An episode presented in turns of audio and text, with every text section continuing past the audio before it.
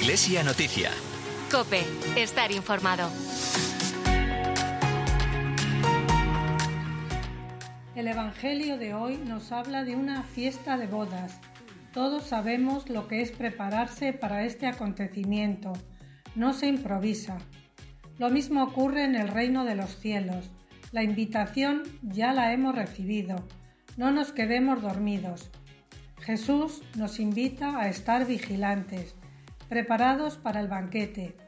La parábola es sencillamente una llamada a vivir la adhesión a Cristo, de manera responsable y lúcida, a vivir en esperanza. La esperanza cristiana no instala en la inconsciencia, al contrario, inquieta, anima nuestra responsabilidad y creatividad, no nos deja descansar. La persona que mantiene encendida la lámpara de la esperanza se compromete allí donde está, luchando por una vida mejor y más humana sabiendo que no depende todo de su esfuerzo, sino también del regalo de aquel en quien encontraremos un día la plenitud. La condición para estar preparados al encuentro con el Señor no es solamente la fe, sino una vida rica en amor y compromiso con los demás. Pidamos a Dios que nos ayude a mantener los ojos y los oídos abiertos para que podamos descubrirlo en cada instante de nuestra vida y mantener así el corazón enamorado.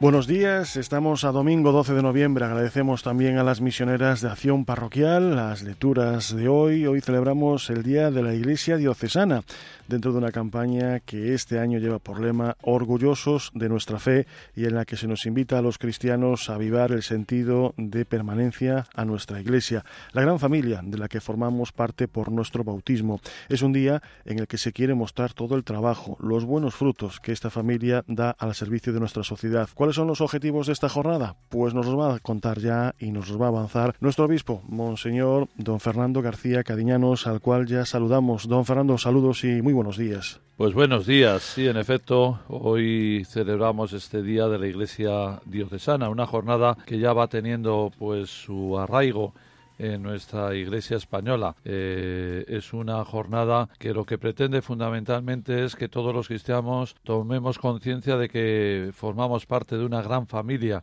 que es la familia de la Iglesia que por nuestro bautismo todos tenemos una misión y una tarea y un, un, sitio en esta iglesia, en esta familia diocesana. Y como lo reza el lema de esta jornada, orgullosos de nuestra fe, es un día para contemplar todo lo que la iglesia hace a favor de nuestro mundo, a favor de nuestra sociedad, a favor de nosotros mismos y que lo percibamos como una obra que nosotros mismos estamos haciendo, como una obra que todos los bautizados realizamos generosamente al servicio de los demás, algo que sale de nuestra fe y que brota como buena obra, como buen fruto al servicio del bien común. Percibir todo lo que hacemos, percibir todo lo que nuestra Iglesia es y lo que nuestra Iglesia realiza es algo importante en esta jornada. También con nuestros pecados, evidentemente, y con las obras malas que quizás también hacemos, pero sin duda, eh, al contemplar la obra realizada, pues podemos descubrir que estamos realmente orgullosos. Una jornada que no solo ve este sentido de pertenencia a la Iglesia en cuanto a las obras que realiza, sino que también es, una llamada a descubrir que tenemos que contribuir, colaborar, participar en la vida eclesial y también participar económicamente con nuestro compromiso económico para la sostenibilidad de todo lo que realiza.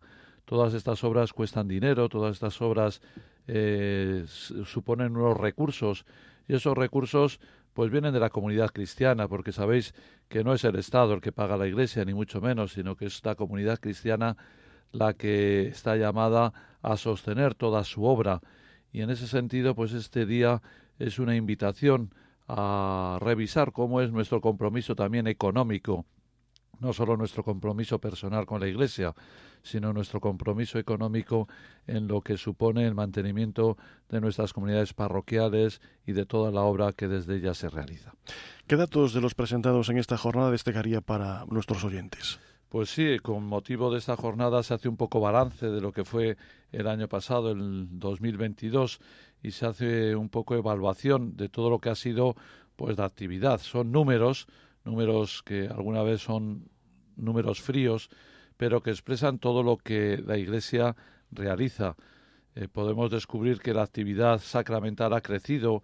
Yo diría que ya se ha eh, estabilizado después de los años de la pandemia ha crecido levemente el número de bautizos, el número de confirmación, eh, el número de matrimonios, un poquito ha bajado el número de primeras comuniones que se sitúa en 787, quizás pues también por la baja natalidad. También descubrimos pues que la actividad pastoral en cuanto a los agentes también disminuye. Quizás es una expresión de que esta comunidad cristiana necesita ser fortalecida con nuevos voluntarios, con nuevos agentes que participen con su tiempo en lo que es el quehacer de la Iglesia. Estamos orgullosos pues de toda la actividad sociocaritativa que la Iglesia realiza. En nuestra diócesis se calcula que llegamos a más de 5.000 personas con todo nuestro quehacer en los diferentes ámbitos pues de ancianos, de personas sin hogar, de realidades de pobreza, de realidades de promoción del empleo y todo eso supone pues también una inversión económica. Con motivo de la jornada del Día de la Iglesia Diocesana se presentan las cuentas de nuestra Iglesia que este año pues han ascendido a un presupuesto aproximado de más de 6 millones de euros. ¿Y de dónde viene todo este dinero? Pues fundamentalmente el 31% de este dinero viene de la asignación tributaria, es decir, de la famosa crucecita que ponemos en la declaración de Hacienda, de Hacienda libremente por cada uno de nosotros en una especie de referéndum que se hace anualmente. Eso hace o eso nos hace pensar que tenemos un peso muy grande por parte de lo que viene de fuera, porque las aportaciones de los fieles se han reducido este año con respecto al año pasado.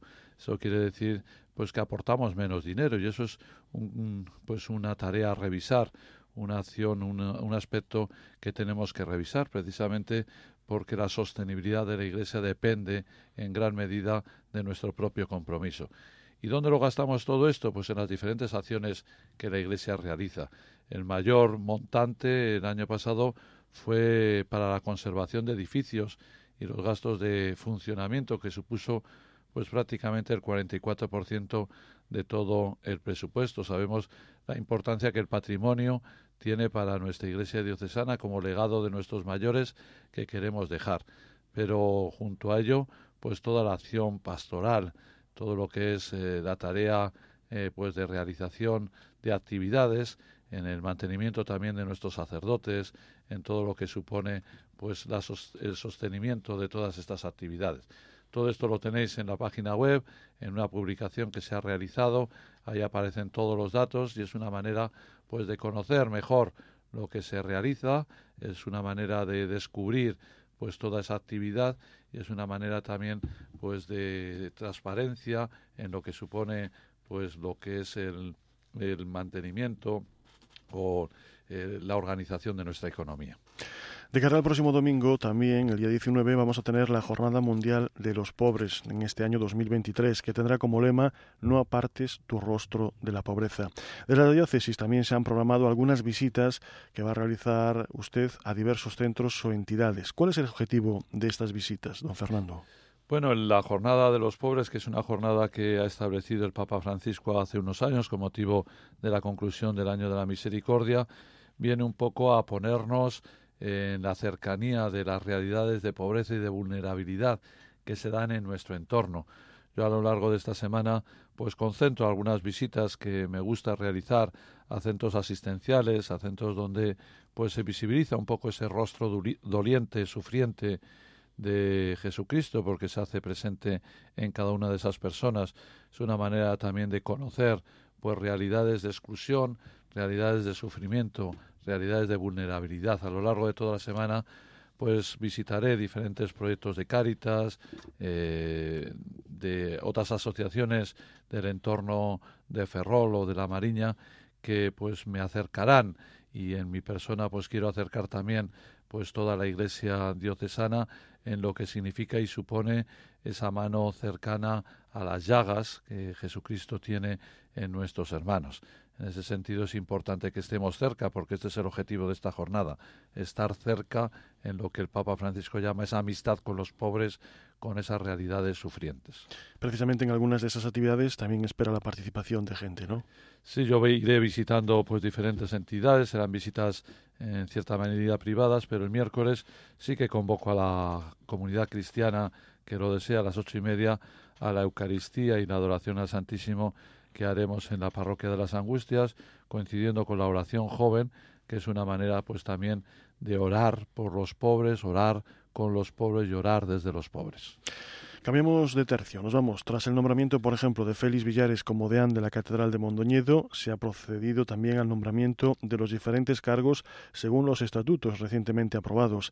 ¿Qué se pretende con todo este organigrama? Bueno, pues los estatutos establecían una serie de cargos en la catedral, que serán los cargos pues que llevan el quehacer tanto económico como pastoral, como de mantenimiento de lo que es el edificio y de lo que es la actividad pastoral de la catedral. Y lo que hemos hecho fundamentalmente es pues aplicar los estatutos.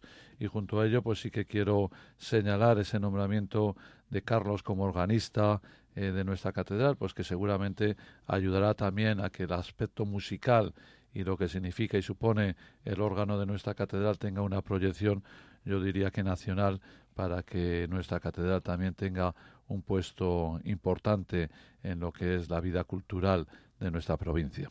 Seguimos sin salir de nuestra catedral, de la Catedral de la Asunción, ya que por primera vez en su historia y por una iniciativa de la incipiente Asociación de Belenistas de la Diócesis de Monedo de Ferrol, nuestra SEU contará a partir de esta Navidad con un monumental nacimiento ¿Nos puede adelantar algo con respecto a este nuevo nacimiento? Pues este era un proyecto que también veníamos gestando desde hacía tiempo y que por fin yo creo que este año ya podremos materializar. Es el poder exponer en las naves de la catedral pues un nacimiento digno de una catedral. Toda catedral pues tiene que presentar lo que es el misterio cristiano y en el nacimiento pues también se presenta uno de los elementos de este misterio cristiano como es la natividad. Eh, hemos podido conseguir eh, a través de una donación unas imágenes de un nacimiento que son pues muy interesantes y todas ellas pues serán expuestas a través de esta asociación de belenistas para que realmente pues sea un foco de atracción pero sobre todo para que nos ayuden a contemplar y adorar el misterio del nacimiento. Y desde ayer sábado y hasta hoy a las 8 de la tarde está en marcha la 11 edición de las 24 horas de Manos Unidas, una iniciativa que hace un llamamiento global a la solidaridad y al esfuerzo conjunto de todos. Para participar puedes subir tus fotos en la página web oficial de la iniciativa manosunidas.org barra 24 horas para contribuir a la sensibilización de la población y dejar, si quieres, un mensaje de apoyo a la acción y a la organización. Además, puedes compartir también tus fotos en las redes sociales con el hashtag almohadilla enciende tu compromiso. ¿Qué puede decir de esta iniciativa, don Fernando? Pues una nueva iniciativa que Manos Unidas tiene, que es para visibilizar y expresar pues esa solidaridad y esa cercanía que tenemos que tener hacia los más pobres, ese compromiso por hacer un mundo donde todos seamos realmente hermanos. Ojalá que podamos participar y a través de este pequeño gesto pues podamos acercar lo que es la fraternidad entre todos los hombres. Y ya que hablamos de las redes sociales, tenemos que informar también de una novedad con respecto al servicio diocesano de WhatsApp. Hasta ahora, para darse de alta en este servicio era obligatorio enviar el mensaje al número 687 74 86 79 con la palabra alta e incidiendo el nombre y apellidos del solicitante. A partir de ahora solamente será necesario pinchar en un enlace que está disponible en nuestra web diocesana y darse, darle a seguir. Este, de esta forma, el usuario para formar parte de la comunidad diocesana en WhatsApp integrada a día de hoy por más ya de un millón de seguidores.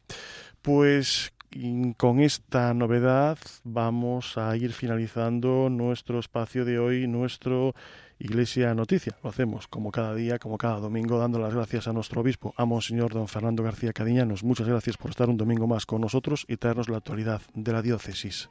Buenos días a todos.